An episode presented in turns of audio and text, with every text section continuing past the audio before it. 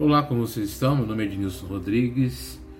É, bom dia, boa tarde, boa noite, dependendo do horário que você esteja assistindo esse vídeo. Quero agradecer muito a tua atenção. É, e hoje eu vou falar de um assunto que para mim foi a primeira vez que eu uh, tive contato direto uh, com pessoas, com famílias uh, do espectro autista eu fui convidado a fazer uma palestra que realizei hoje na, no auditório da Univeritas, da Universidade de Univeritas, aqui de Itaguaquecetuba. Fui convidado pela Maia Azul, que é essa associação que congrega que familiares de crianças jovens portadoras desse espectro autista dessa situação, né? E eu fui convidado para falar é, sobre o tema a, as mães atípicas e os seus medos. Porque eu estou ressaltando que foi a primeira vez que eu tive esse contato. Porque até alguns dias eu ouvia falar, conversava sobre assunto, mais diretamente, ter contato direto, é, conversar, é, entender, saber como é que é assim diretamente, eu não tinha essa experiência. Então eu fui estudar, eu fui é, entender como é que isso se procede, como é que isso acontece, quais os hábitos, as atitudes, como se comunicar, né? como, como como me relacionar com eles, já que eu não tinha essa habilidade, esse conhecimento. Então eu procurei através de psicólogos, conhecidos, através de pessoas que chegaram até mim e que têm filhos no espectro autista, uh, que conviveram, conversei, troquei ideias para entender esse mundo, esse universo. E hoje fui falar, né? sobre essa questão do medo que as mães atípicas, ou seja, a mãe de crianças, jovens e adolescentes, e muitas dessas mães também portadoras desse espectro autista, das preocupações e dos medos que elas possuem.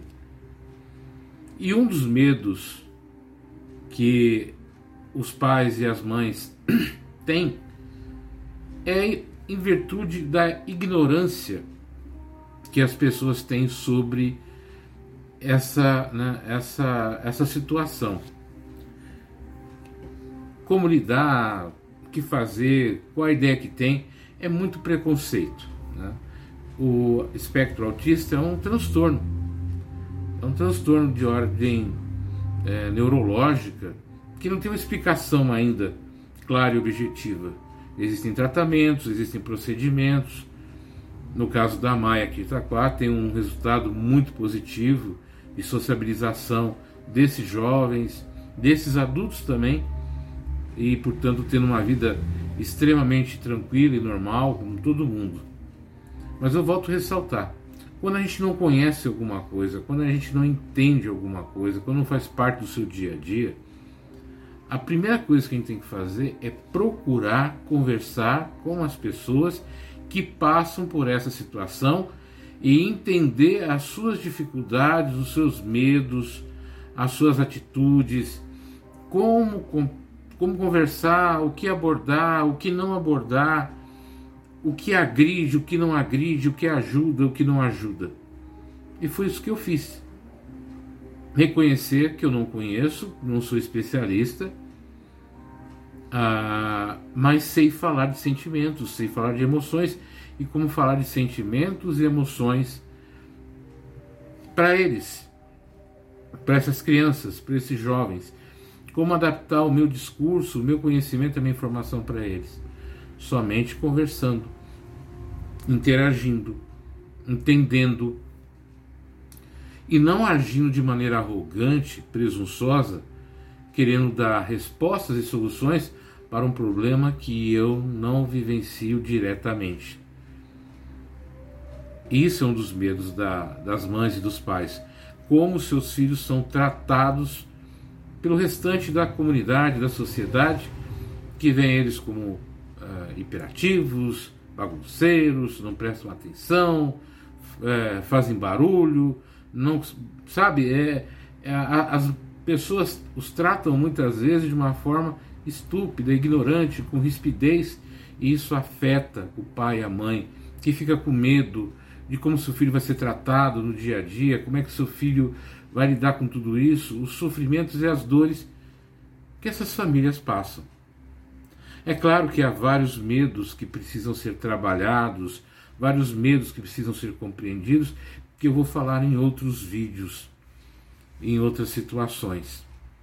Mas a primeira coisa que eu, como uma pessoa que não tenho convívio direto, que não conheço, que não vivencio, a primeira atitude que eu tive no momento que fui convidado a fazer eh, essa atividade com eles foi me informar.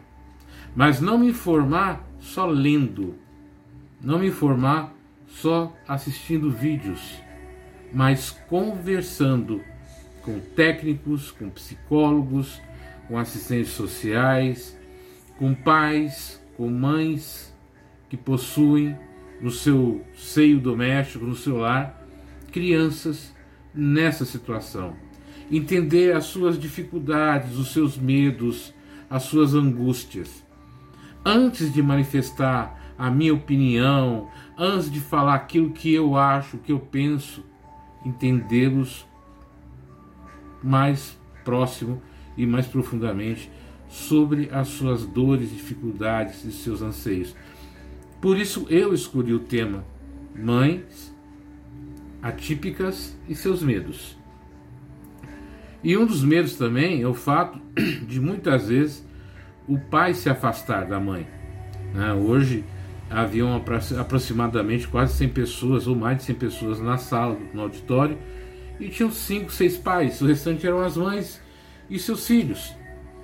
E eu falei durante uma hora para as mães, para os filhos e para os pais, sem problema nenhum, sem dificuldade nenhuma porque eu procurei compreender as situações deles e mostrar também. Então, recapitulando, uh, eu fiz né, esse vídeo aqui com vocês falando sobre isso para que eu pudesse uh, trazer para vocês essa postura de perguntar, de entender de compreender a dor e a dificuldade dos familiares, das pessoas que estão ali. Uh, eu ouvi algo muito interessante falado pela presidente da associação, a Edine, que o, que o, o, o autista ele precisa estar com as pessoas, entre aspas, normais, como a gente coloca, porque ele é como se fosse uma esponja. Então, portanto, ele aprende ele convive, ele muda, ele se transforma graças ao convívio. Quando a gente se afasta essas crianças do convívio social, afasta essas crianças do dia a dia, elas não evoluem, muitas vezes regridem no processo e acabam é, voltando conforme o seu nível, né, o seu grau é, de autismo a um grau mais severo. Então é necessário que a sociedade, que as pessoas se coloquem no lugar, no lugar dos pais, das mães, dos parentes. E quando encontre um autista, quando encontre uma criança, um adolescente com essa situação, que possa ter a paciência e a tranquilidade de compreender.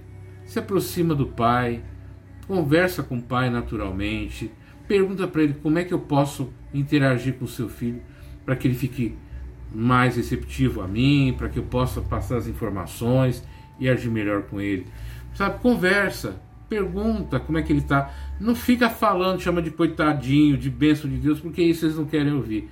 As dificuldades são grandes, os problemas são grandes e eles precisam se sentir acolhidos, apoiados. Falar discursos é, vazios, vazios, sem é, profundidade, não ajuda. Então senta, conversa, pergunta, mostra que você está interessado em aprender a compreender E se de repente uh, uh, você começar a entender melhor a situação, você vai ver que são pessoas fabulosas, lindas, fantásticas e com a capacidade de criar, de desenvolver muito grande, precisando apenas de incentivo, precisando apenas de uma mão que se estenda, de um abraço que se receba e que se dê da forma que eles permitam, do jeito que eles permitam. Aprenda a não fazer nada sem antes perguntar se pode. E procure ser diretos, procure ser objetivos. E entendo também que eles são diretos e objetivos. Eles não, não é que eles não tenham sentimentos, emoções, eles têm, mas trabalham de uma outra maneira. Então era isso que eu queria passar para vocês nesse primeiro vídeo, eu vou fazer outros falando sobre o assunto, para que a gente comece a entender essa situação do autista e também de outras pessoas atípicas da nossa sociedade. Respeito, compreensão, aceitação, amor, fraternidade e caridade é o melhor caminho para que a gente possa viver uma sociedade mais justa, mais acolhedora e mais amável. Tenha uma linda noite, uma linda tarde, um lindo dia e até o próximo vídeo.